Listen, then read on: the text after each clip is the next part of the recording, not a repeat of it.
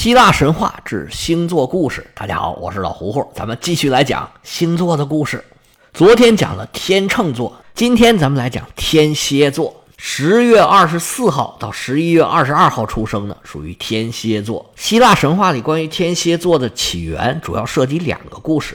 这两个故事的主角，也就是两个被天蝎给蛰死的人，一个叫做俄里翁，另外一个叫法厄同。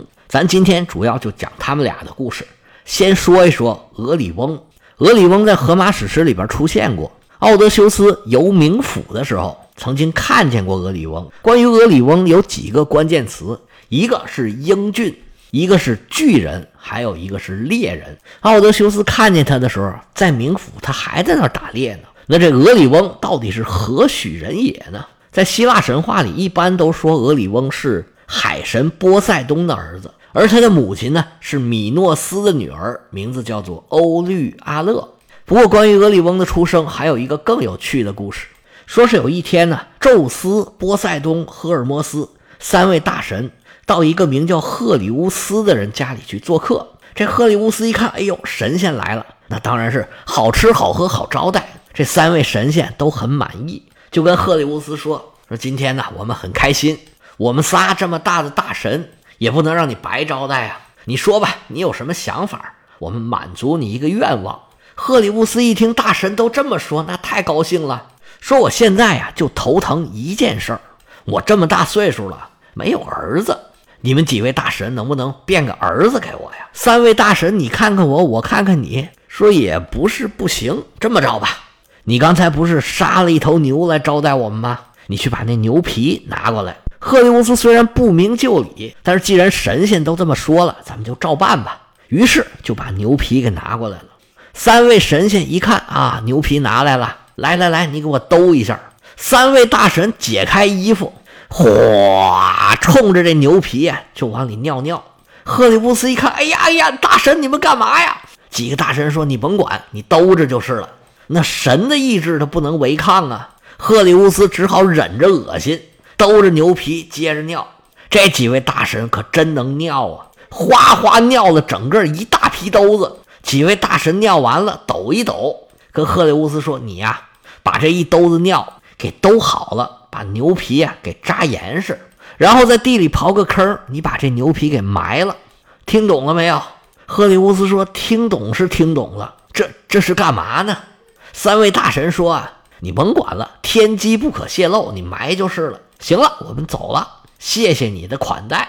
几位大神扬长而去，赫利乌斯就照他们说的，把这一牛皮袋子的尿啊埋在了地里。十个月之后，从地里边长出来一个男孩。赫利乌斯一看，哎呀，大喜过望啊！这神仙真是说话算话呀！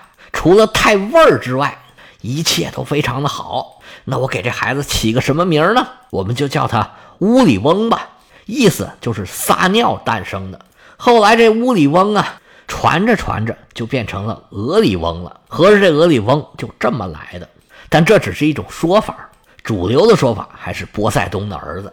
俄里翁越长越大，这个儿就不是人类能比得了的了，长成了一个巨人。而且这巨人呢，又年轻又英俊，而且武艺高强，履历过人。波塞冬就非常的喜欢。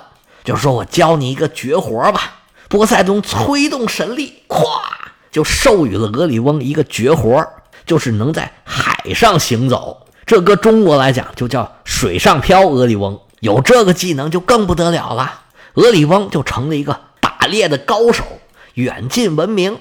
但是俄里翁啊，也是一个著名的花心大萝卜，见着美女啊就风言风语，而且还动手动脚。有很多女性啊就很害怕，见着他就绕着走。有一天，这俄里翁啊就见到了七个姑娘。这七个姑娘是谁呢？是泰坦巨神阿特拉斯的女儿。阿特拉斯以前我们讲到过很多回了，就是北非的阿特拉斯山，是希腊神话里面扛着天的那个神。他生了好几组女儿。俄里翁见的这七位呢，是阿特拉斯和普勒厄涅生的。这七个姑娘啊，是个个花容月貌。俄里翁一看，哎呀，口水都快流出来了，色迷迷就冲这七个姑娘过去了。哎，小妞，我来了。把这七个姑娘给吓坏了，撒腿就跑啊！那能跑得过俄里翁吗？俄里翁可是最好的猎人，在后头是紧追不舍，把这几个姑娘追得实在是无路可跑，就变成了鸽子飞到了天上。这就是夜空中的昴星团，西方叫做七姐妹星团，因为这七个姑娘呢都是阿特拉斯和普勒厄涅所生，就把她们统称叫做普雷阿德斯或叫普勒阿德斯。这七个姐妹啊，分别都有不少故事。奥林匹斯山上的十二主神之一赫尔墨斯，特洛伊人的祖先达尔达诺斯，斯巴达人的祖先拉克戴梦，都是这七姐妹所生。他们要不就和宙斯，要不就和波塞冬，还有战神阿瑞斯生下了后代。只有其中一个小妹嫁给了一个凡人，就是推石头那个西西弗斯，所以她觉得很羞愧，把脸挡起来，显得比较暗。这也是为什么这个昴星团，也就是七姐妹星团，有六颗亮星，有一颗呢稍稍暗一点儿。俄里翁这次骚扰没成，他当然不甘心了。他又看上了另外一个姑娘，这姑娘名叫莫洛佩，是喀俄斯国王俄诺比翁的女儿。俄里翁想要娶这个姑娘，就去找俄诺比翁说：“能不能把你女儿嫁给我呀？我很喜欢她呀。”但是俄里翁的名声实在是不太好，人家不愿意把女儿嫁给他。但是呢，俄里翁又太厉害了，俄诺比翁不敢当面的拒绝他，就假意同意了，然后就说：“请你喝酒。”就把俄里翁给灌醉了，趁着俄里翁不省人事，这俄诺比翁啊，咔咔就把他眼睛给扎瞎了。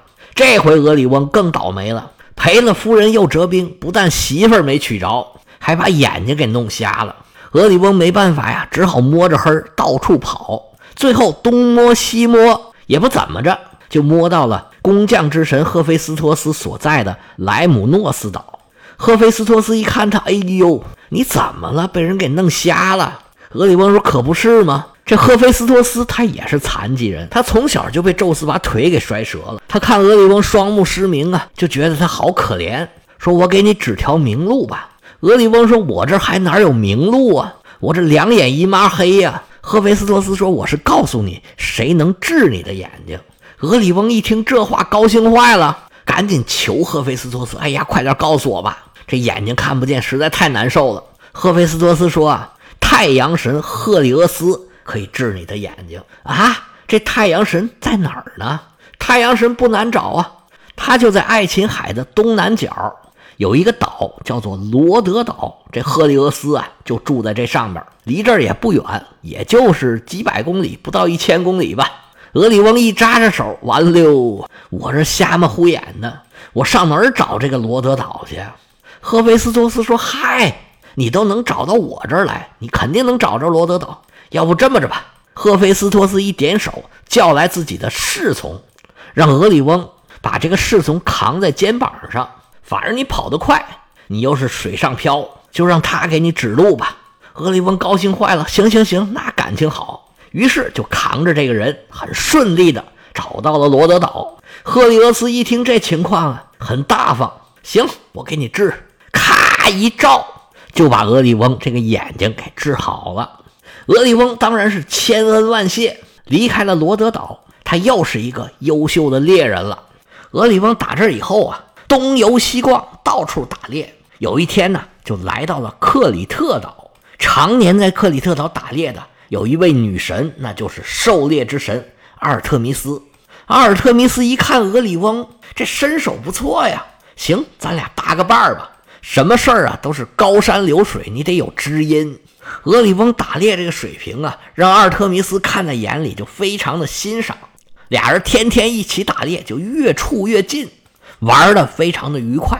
这打猎呀，是一个激情四射的活动。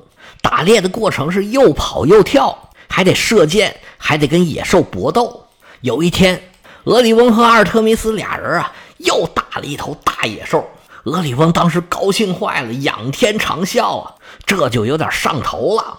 俄里翁当时啊就放出狂言，说要杀光陆地上所有的野兽。这句话一出啊，就给俄里翁惹了大祸了。大地母神盖亚听了这话就不高兴了，怎么着？你一个小小的猎人，你狂什么狂啊？地上这些野兽啊，都是我孕育出来的。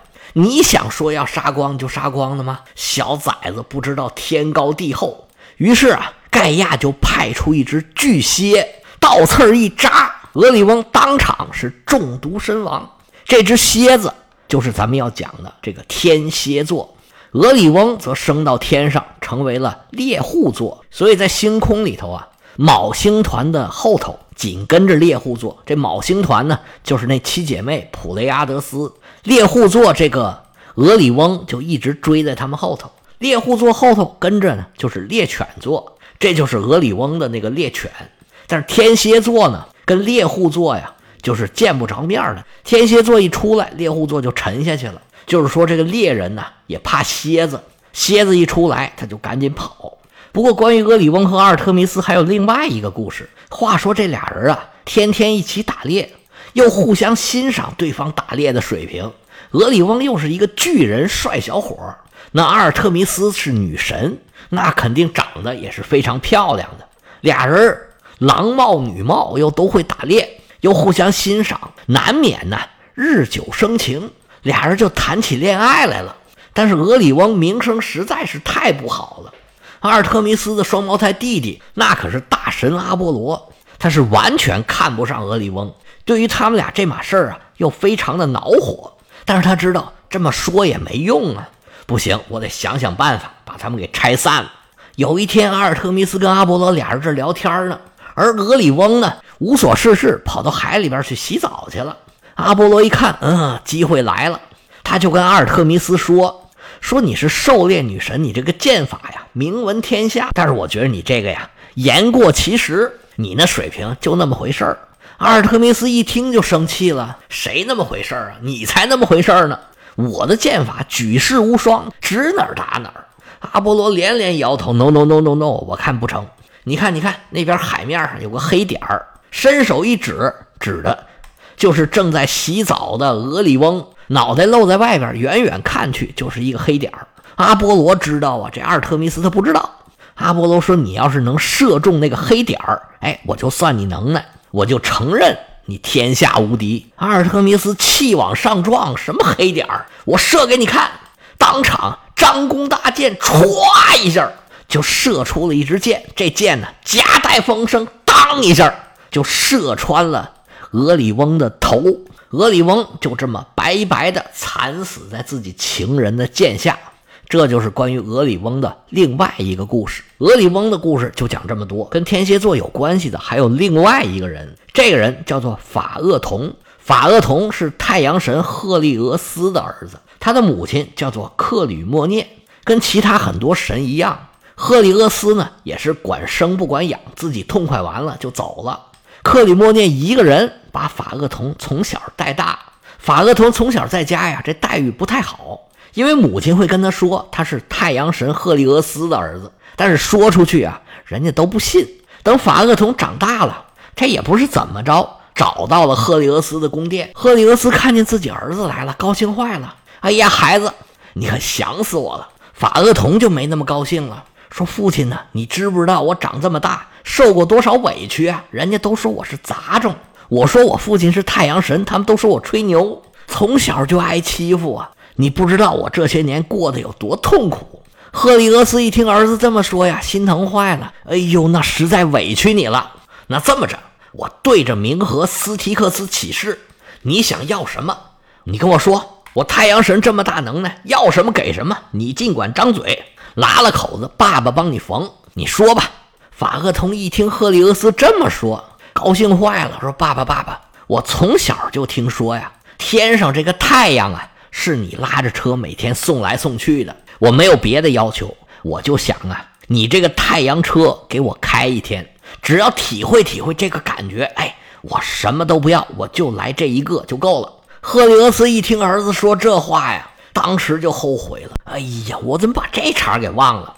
赫利俄斯说：“儿子。”这个这个这个要求有有点过分，你你能不能换一个？换一个什么都行，别说你是个凡人，又是个孩子，就是其他的神呢，也没人敢提出这种要求。这个活可不好干呐，要勒紧缰绳操控这些神马呀，可不是容易的事儿啊。别说是你呀，就是我呀，稍稍松懈，也容易出事儿啊。孩子，你还是换一个，只要不是这个事儿，什么事儿都行。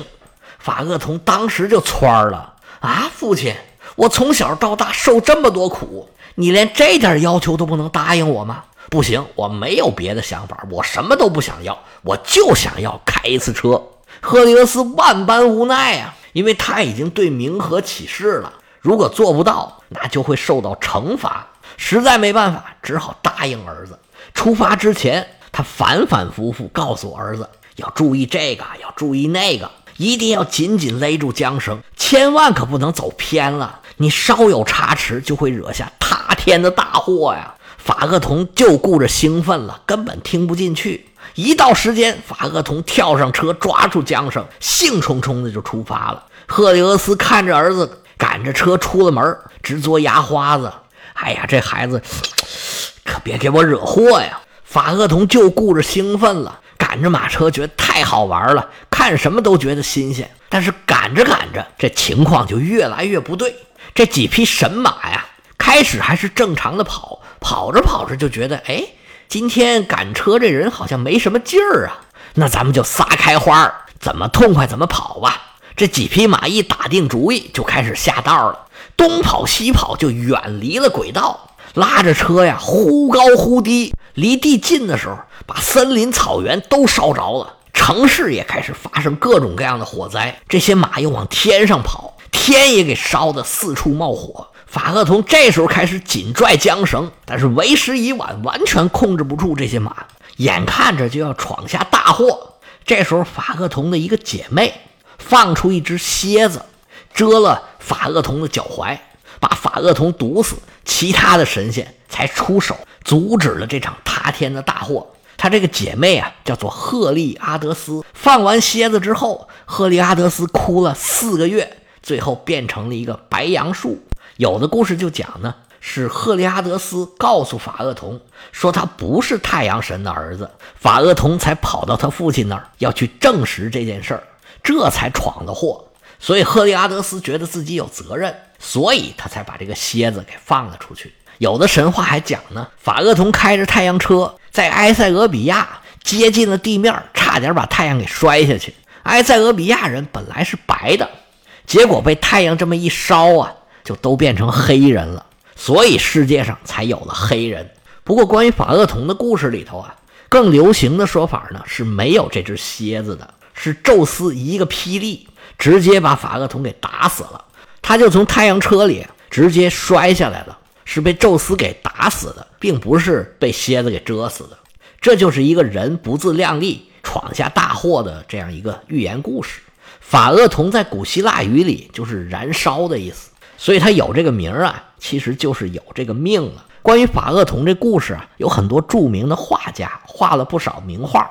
因为文艺复兴时期有很多画家呢，就喜欢画古罗马、古希腊的神话故事。法厄同这故事啊，很有戏剧性，又有天空，又有太阳，又有车，画出来会很有效果，所以吸引了很多艺术家的创作。而在天文学上啊，有一种说法，就是在火星和木星之间。本来是有一颗行星的，由于种种原因吧，这个行星碎了，就形成了小行星带，而这颗碎了的行星就被命名为法厄同星，就像法厄同一样，在天上翻车了。但是这理论呢，并没有被证实，只是小行星带形成的一种假说。不过这个假说确实还挺符合法厄同的这个人设的。行了，天蝎座的两个人物，俄里翁和法厄同，咱们就讲到这儿。